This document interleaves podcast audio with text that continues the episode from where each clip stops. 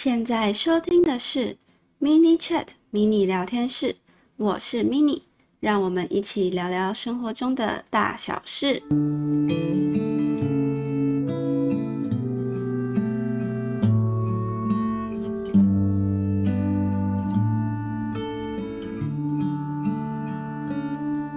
你快乐吗？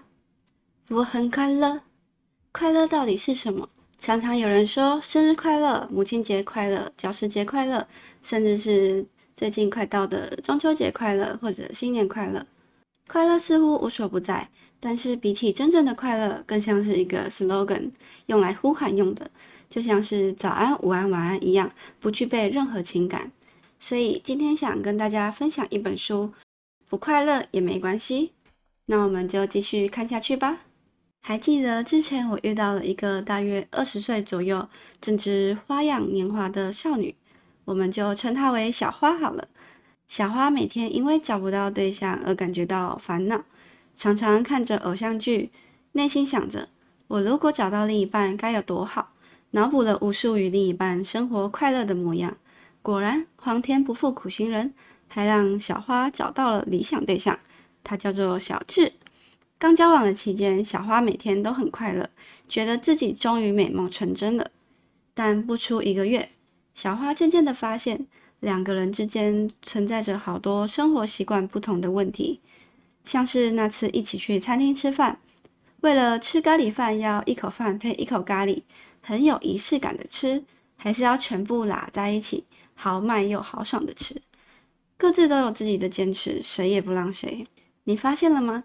快乐就是这么短暂而稍纵即逝，在我们得到快乐的瞬间，其实也是快乐指数下滑的时候。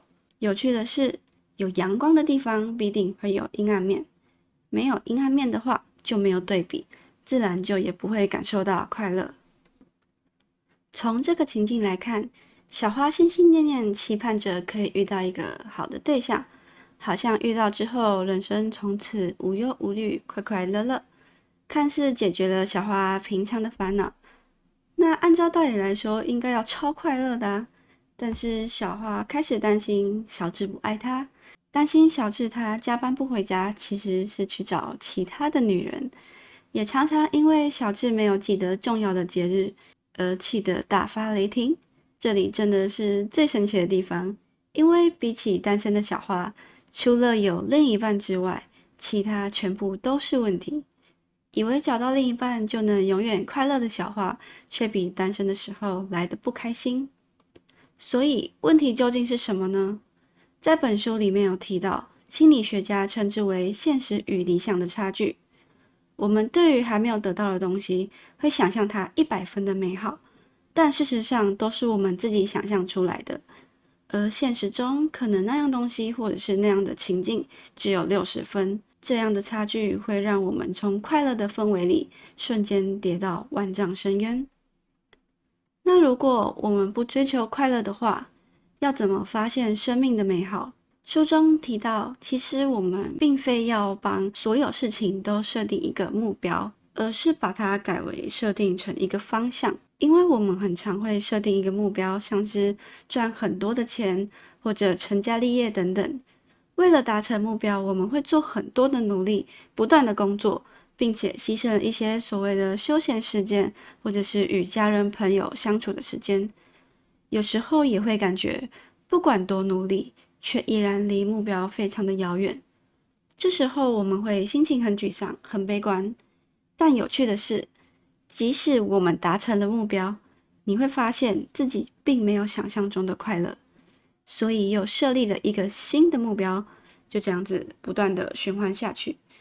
就像刚满十八岁的时候，第一次迫不及待考取驾照，那个过程让人既期待又害怕受伤害。而当考取到驾照的那一刻，我们达成的目标，快乐可能也不超过一个月。书本里有提到，当我们不断设立目标，追求着达成目标的快乐，但也会因此沦陷于快乐之后的失落感。你会发现，因为自己这么多的不满足和追寻目标，而完全错过了生活的过程。那么，如果当初我们设定的不是目标，而是一个方向呢？也许会完全不同。因为方向它是没有终点的。本书作者将目标转换成价值，就是所谓的方向，引导我们如何从价值中找到人生的意义，而非盲目的追求快乐。至于书中提到何谓价值，以及如何重新发现生命的意义等等，因为我觉得可能还需要再多一点时间内化这些内容，所以让我们下集待续。如果你喜欢这集节目的内容，资讯栏里也有节目的 IG 和 FB 的连结，也非常欢迎留言或私讯聊聊你的想法哦。这里是 Mini Chat Mini 聊天室，我们下次见，拜喽。